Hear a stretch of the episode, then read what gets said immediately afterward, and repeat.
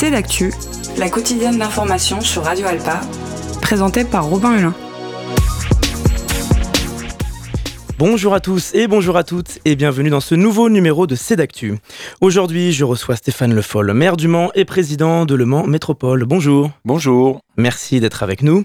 Donc la ville du Mans présente son bilan de mi-mandat, trois ans après les élections municipales de 2020 et votre réélection. Vous présentez au Mancel et Manceau en manuel le Mans, métamorphose d'une ville. Alors vous revenez en détail sur les différents axes de votre politique locale, comme l'écologie, le développement durable, sans oublier les principaux chantiers d'urbanisme et de rénovation à venir, mais aussi de la culture, un axe fort de la ville du Mans. On va revenir en détail sur plusieurs de ces sujets. On parlera des grands chantiers, comme je l'ai dit, de l'université également. Mais d'abord, pour commencer, Stéphane Le Foll, quel bilan vous tirez de ces trois années de mandat? Quel bilan je tire? Ben, D'abord qu'on a traversé, euh, et c'est le cas du pays entier, hein, des crises importantes à la fois euh, avec les gilets jaunes, à la fois avec la pandémie et la Covid, euh, et puis récemment avec les retraites, et puis dernièrement avec des émeutes qui ont eu lieu.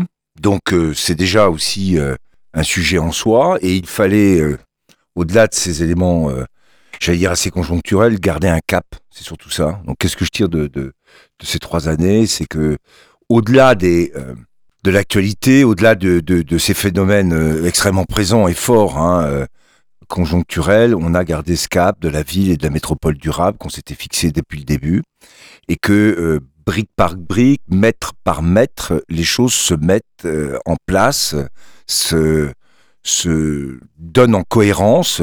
Et c'était l'idée de ce petit document, ce fascicule, de montrer qu'il y a euh, d'engager euh, une métamorphose autour des grands axes qu'on avait fixés euh, et que cette métamorphose, eh bien, pendant les trois années, elle n'a pas cessé.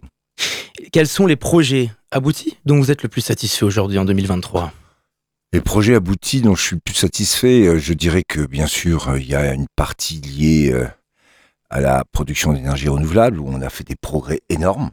Hein. J'ai dû arriver, euh, il va y avoir 4 hectares, 4 hectares et demi euh, de panneaux photovoltaïques. On est à plus de 25 aujourd'hui. Euh, l'objectif, c'est d'aller le plus loin possible. Celui qui sera abouti, qui me paraît combiner à la fois une partie architecturale, urbanistique et en même temps une partie énergie, c'est les Atlantides, avec ce qui va sortir, hein, qui, et je le regarde à chaque fois que je passe sur la rocade, là aujourd'hui, va avoir quand même ça va donner un aspect euh, vraiment totalement renouvelé aux Atlantides et en même temps, on va produire pratiquement 25 euh, à 30% d'électricité en autoconsommation.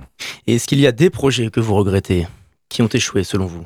Pour l'instant, je, voudrais que ça aille plus vite dans beaucoup de domaines, ça c'est certain, mais j'ai pas de, de, de, regrets ni de projets qui euh, me semble-t-il, euh, devrait être abandonné ou revu. J'ai surtout aussi euh, une autre satisfaction majeure, hein, c'est le week-end précédent avec plein champ, où là, on a fait plus de 42 000 personnes euh, pendant le week-end et où tout le samedi, le dimanche et même le vendredi soir, c'était vraiment une ambiance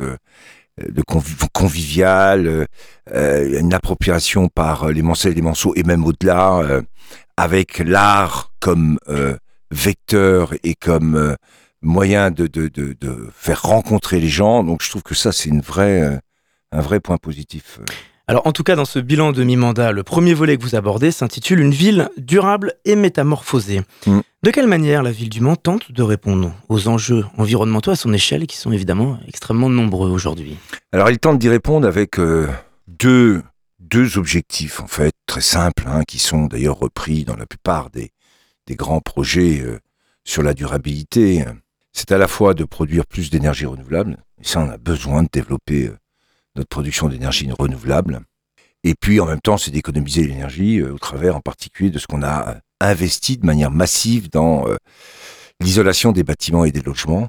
Ça aussi, ça fait partie des choix qui mixtes, je pense au maillet en particulier, une dimension architecturale et urbanistique avec le lien avec, euh, comment dirais-je, l'économie d'énergie, et en même temps qu'on fait des économies d'énergie et qu'on isole et qu'on change euh, l'aspect euh, du quartier, on donne aussi du pouvoir d'achat aux gens, puisque c'est 3, entre 3, 400, 600 euros selon la taille des logements d'économiser par an, et ça c'est un point aussi très très important.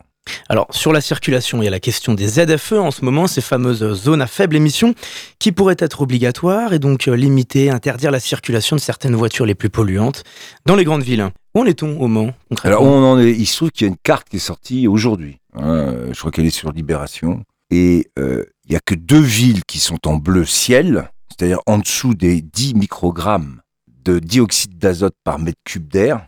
C'est Saint-Nazaire qui a obtenu sa dérogation et Le Mans. Toutes les autres sont au-dessus des 10 microgrammes, avec certaines, bien sûr, qui connaissent beaucoup de circulation. Je, je regardais Strasbourg, qui est euh, complètement traversé aussi par les autoroutes qui viennent d'Allemagne, donc c'est compliqué. Mais toujours est-il que Le Mans, et c'est ce que nous avons plaidé auprès de la préfecture, il faut être en dessous de 10 microgrammes de dioxyde d'azote par mètre cube sur trois années pendant les cinq dernières années. Aujourd'hui, Le Mans, on a deux années en dessous de 10. Et on pense que sur 2023, vu la tendance de ce qu'on a comme premier résultat, on sera encore sous les 10 à la fin de l'année. Donc on aura bien les trois années sous les 10 sur les cinq dernières années. C'est une satisfaction puisque ça évite la mise en place de ces fameuses ZFE. Mais en même temps, en même temps qu'on est satisfait de, ce résultat, ben, ça va pas nous empêcher de continuer et de poursuivre sur cette voie, en particulier en développant les chronolignes, en végétalisant la ville, en développant les chronovélos, l'ensemble du dispositif vélo, voire trottinette maintenant avec la CETRAM, en développant aussi l'offre de tramway, en allongeant les rames de tramway. Donc tout ça doit concourir à améliorer encore, plus encore, la qualité de l'air. Est-ce que l'objectif est aussi de développer la piétonisation, comme certaines villes qui ont une approche radicale limitée euh, purement et simplement l'accès aux voitures en centre-ville Alors on a déjà pas mal de, de, rues piétonnes. Aujourd'hui, il n'est pas envisagé d'en refaire. Hein. je, je vois pas. Euh, on a par exemple interdit aux voitures. Ça, c'est une extension de la piétonisation puisque on en parle sur la place d'Alger, sur Constantine, sur euh, euh, l'ensemble de, du quartier. Euh, maintenant, les voitures sont bloquées à partir du jeudi. et je pense que ça se passe bien. D'abord, j'ai pas eu de retour négatif, et ça c'est un point très important. Donc ça, c'est déjà une extension.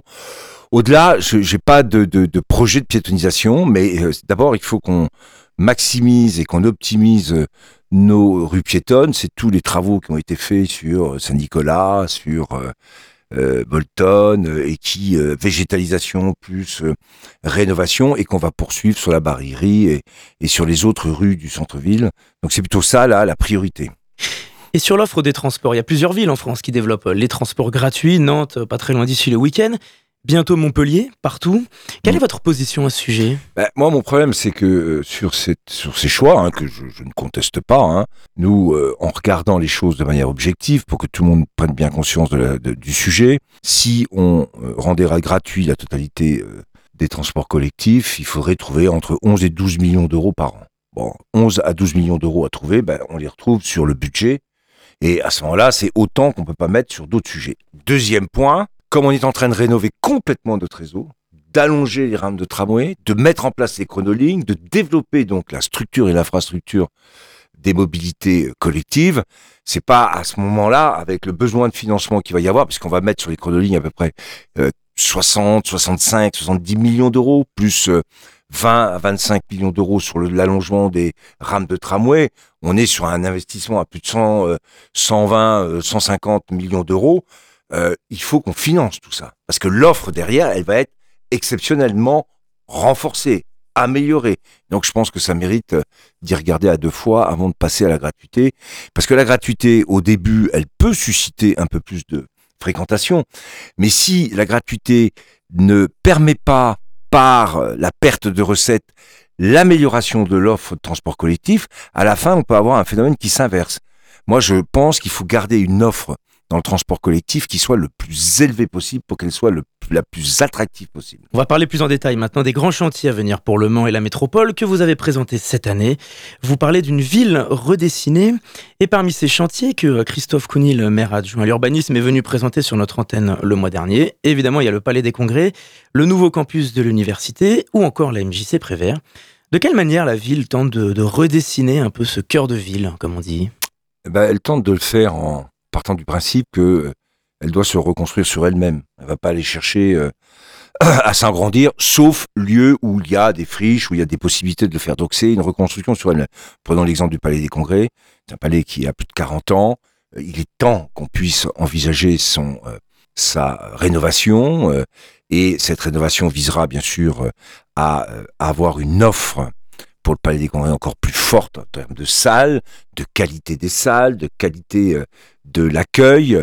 Et en même temps, on va viser aussi, bien sûr, les économies d'énergie, parce qu'il faut savoir qu'aujourd'hui, euh, ces bâtiments sont gros consommateurs d'énergie. Donc les deux objectifs, c'est donner de l'attractivité à la ville, donner avec ces grands bâtiments nouveaux et rénovés une vraie euh, attractivité en particulier euh, dans la proximité de Paris, et puis en même temps avoir des euh, bâtiments qui vont rayonner, qui vont donner des espaces aussi pour que les gens puissent se rencontrer. C'est ça l'objectif. Donc c'est redessiner, repenser la ville sur elle-même. Elle se transforme, elle se bouge à l'intérieur même de son périmètre euh, historique. Pas historique au sens euh, cité Plantager, mais historique au sens euh, de la situation actuelle de la ville qui fait plus de 54 euh, kilomètres carrés. Parce qu'il y a une, volonté d'aménager un îlot de culture, comme l'expliquait euh, Christophe Conil, mmh. dans la rue Paul Courboulet, avec en ligne de mire le déménagement de la MJC Prévert. Où mmh. est-ce qu'on en est aujourd'hui de ce projet? Ben On en est qu'on a acheté euh, les bâtiments qui vont être les futurs bâtiments d'accueil à la fois du conservatoire et de la MJC Prévert. Hein. donc ça y est, c'est acté. Donc là maintenant, le travail, c'est le calibrage des futurs euh, travaux qui seront nécessaires. Et ça a été rappelé, j'imagine, par Christophe Counil. L'idée, c'est que une fois qu'on aura fait le Palais des Congrès, euh, après, chacun décidera. Hein, je ne sais pas ce qui se passera après 2026, mais il y aura la médiathèque aussi qu'il faudra euh, repenser, puisqu'elle a, pareil, plus de 30 ans. Elle a aussi des défauts énergétiques. Et si on a ce pôle culturel, comme le dit Christophe Codil, c'est bien parce que on aura une continuité entre le conservatoire et la MJC et de l'autre côté euh, la, euh, la médiathèque. Hein, qui a besoin aussi d'être euh, réhabité, rénové. Est-ce qu'on sait quand la MJC déménagerait Est-ce qu'on a une date? Non, on n'a pas de date aujourd'hui. On va faire en sorte d'aller le plus vite possible, c'est-à-dire, j'espère, 2026-2027. Hein, c'est ça l'objectif.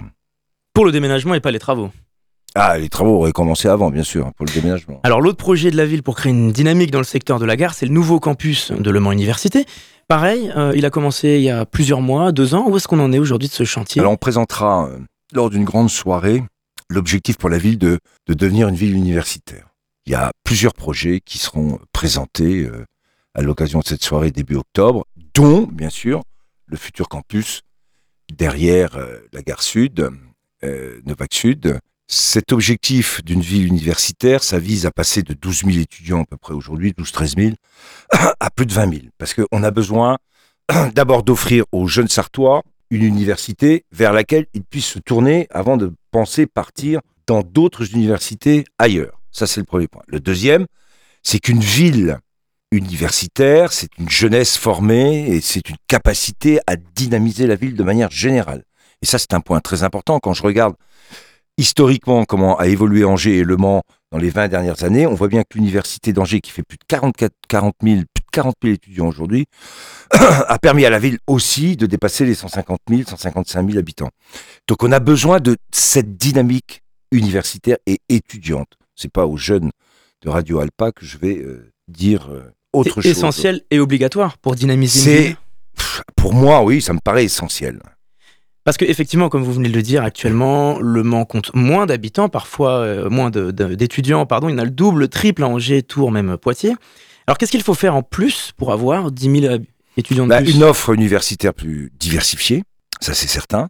Et puis, euh, des capacités d'accueil plus importantes. Voilà, c'est ça. L'avantage de l'Université du Mans aujourd'hui, c'est qu'elle est peut-être, euh, en termes de taille et en termes de nombre d'étudiants plus petite que les autres, mais elle a des des secteurs extrêmement performants et bien plus performants d'ailleurs que dans beaucoup d'autres universités. Je vais prendre ce que tout le monde connaît, l'acoustique, qui est aujourd'hui euh, euh, un, lieu de recherche qui est reconnu à l'échelle européenne et mondiale. Donc on est vraiment sur des niveaux de performance en termes universitaires et de recherche qui nous placent à la pointe. Donc il faut que cette pointe, cette performance-là, nous permette de développer d'autres secteurs, et c'est ce qu'on va faire dans les 5-6 euh, ans qui viennent. Est-ce qu'il y a des secteurs justement où l'Université du Mans a acquis du retard et qu'il faut rattraper par rapport aux villes voisines? Alors après, ben, on pourrait toujours euh, revenir sur la question de, de, de, la faculté de médecine qui est partie à Angers, mais elle est partie à, dans les années 70, donc de toute façon on va pas revenir. Ce qu'on essaye de faire, c'est d'attirer aujourd'hui des médecins, de faire en sorte que le CHM soit aussi un, un élément structurant avec euh, des euh, chefs de clinique, des universitaires qui sont là pour pouvoir aussi former des internes. Donc ça, c'est des points très importants. Qu'est-ce qu'il faut? Ben, Je vous l'ai dit, alors on a commencé à faire un travail avec euh, des écoles, en particulier euh, à la rentrée, il y aura les premiers cours dans une école supérieure de communication et une autre sur la gestion d'entreprise. Euh, ça se complétera avec d'autres. Les objectifs de développer aussi des écoles d'ingénieurs dont on a besoin et qu'il faut qu'on euh, développe de manière encore plus importante. Et puis l'université de manière générale. On a une faculté de droit qui est tout à fait euh, aussi euh, reconnue avec des profs euh, de très bon niveau. On a la perspective avec ce qu'on appelle les mathématiques appliquées à l'assurance, qui sont un vrai pôle avec Saclay Polytechnique, un vrai pôle de performance de développer une école d'actuaires. Voilà des choses concrètes qui seront présentées d'ici, je vous l'ai dit, le mois d'octobre. Alors, sur l'université, récemment, le, Conseil régional des Pays de la Loire a décidé de ne pas renouveler les conventions euh, d'objectifs pluriannuels pour les universités du Mans, d'Angers, de Nantes. Autrement dit, 2 millions d'euros d'aide pédagogique pour des achats de matériel informatique. Mais pas seulement. L'opposition de gauche a vivement critiqué cette décision. Est-ce que vous regrettez ce choix de la part de la majorité à droite? Alors moi, je ne vais pas euh, faire de commentaires sur les choix de la région. Je vais défendre les choix de la métropole. Nous, on va investir 12 millions et demi d'euros dans le cadre du CPER, donc dans d'investissement. Et en même temps, on a passé un contrat de trois ans de 2,7 millions pour l'Université du Mans. Donc la métropole suit à la fois et développe l'université au travers de l'investissement, mais elle assure aussi à l'université une part de son fonctionnement et on maintient cette double ligne puisque pour moi, je vous l'ai dit, euh, aujourd'hui, si euh, l'université est un enjeu, c'est bien parce que je le pense, elle va permettre de donner à la ville du rayonnement, de faire en sorte que euh, on la rajeunisse, qu'on la dynamise. Et euh, c'est un point très important pour avoir aussi des jeunes formés. Et on en manque aujourd'hui dans certaines industries. Aujourd'hui, euh, on manque de jeunes formés. Donc il faut aussi qu'on offre toutes ces possibilités. Donc on ne peut pas, avec un tel projet, remettre en cause les éléments de soutien financier. Donc moi, je maintiens, au contraire, et on a signé il n'y a pas longtemps, c'était dans la presse, ce contrat avec l'université, c'est très important, 2,7 millions et plus de 12 millions d'euros dans le cadre des investissements. Et le président de l'université sera avec nous la semaine prochaine dans cette eh ben, émission. vous lui poserez la question, voilà. qu'il l'euro. On va se tourner vers un autre sujet d'actualité désormais, Stéphane Le Foll. Évidemment, les violentes émeutes qui ont éclaté ces dernières semaines, partout en France, après la mort de Naël, 17 ans, tué par un policier le 27 juin lors d'un contrôle routier. Au Mans, dans le quartier des Sablons, des violences et de nombreuses dégradations ont eu lieu. La poste des Sablons a été incendiée, un sas d'un commissariat, des rames de tramway. C'était euh, le plus souvent dans la nuit du 29 au 30 juin. Comment comprendre qu'on puisse euh, s'en prendre à des, lieux publics et indispensables? Comment comprendre tout ça? En tout cas, on a passé, nous, euh, près de deux nuits, trois même, avec le préfet, hein, pour, pendant ces émeutes. On a vu la première nuit du jeudi au vendredi. Hein, c'était dans les quartiers, parfaitement suivi ce qui s'est passé. On a été aussi à 5 heures du matin avec les policiers qui revenaient d'une soirée et d'une nuit particulièrement difficile de leur aveu même. C'est-à-dire, c'est pas moi qui le dis, c'était eux-mêmes qui le disaient. Et puis, on a eu à gérer euh, la nuit de vendredi à samedi, où là, il y avait un objectif qui était le centre-ville et où on s'était préparé, euh, malheureusement, à, faire face à un certain nombre de jeunes qui étaient venus, qui sont venus d'ailleurs. Et euh, entre minuit et 3h30, 4h du matin, il y a eu dans le centre-ville, eh bien, une action de la police, de la gendarmerie, hein, qui est venue en appui aussi, qui nous a permis d'éviter que soient cassées euh, des vitrines. Et ça, c'est un point très positif que je voulais souligner. Comment expliquer tout ça? Bon, d'abord, il y a le choc des images liées euh, à la mort de Naël. Indiscutablement, ces images, elles avaient euh, une force qui a évidemment suscité, j'en l'ai dit, de la colère la colère, une espèce de, refus, de rejet. Un mal-être Oui, un mal-être dans le rapport entre la police et la jeunesse. Mais ensuite, ça ne peut pas justifier euh, le passage à l'acte, comme vous l'avez rappelé d'ailleurs, ensuite, avec des choix de destruction. Je prends le tramway aussi. Hein.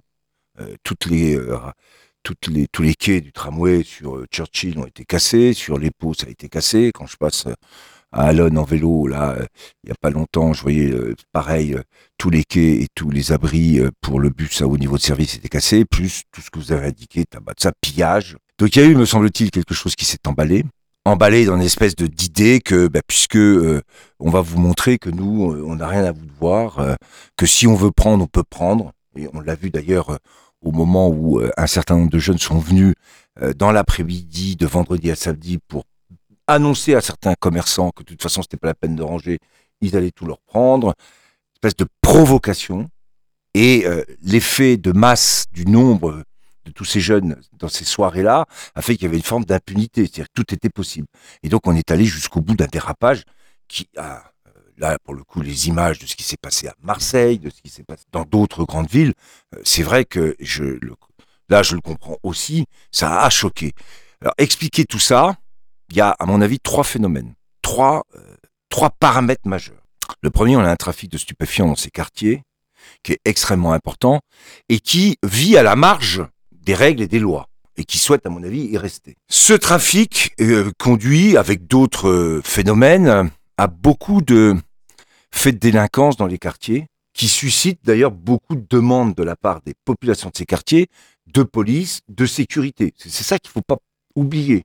C'est que tous les jours, là, hier, on a été encore saisi de rodéo sur Churchill, euh, sans casque de personnes qui disent mais on n'en peut plus, euh, ils sont passés 10 fois, 20 fois, euh, qu'est-ce que vous faites, qu'est-ce que fait la police? Donc la police vient parce qu'il y a une demande de sécurité.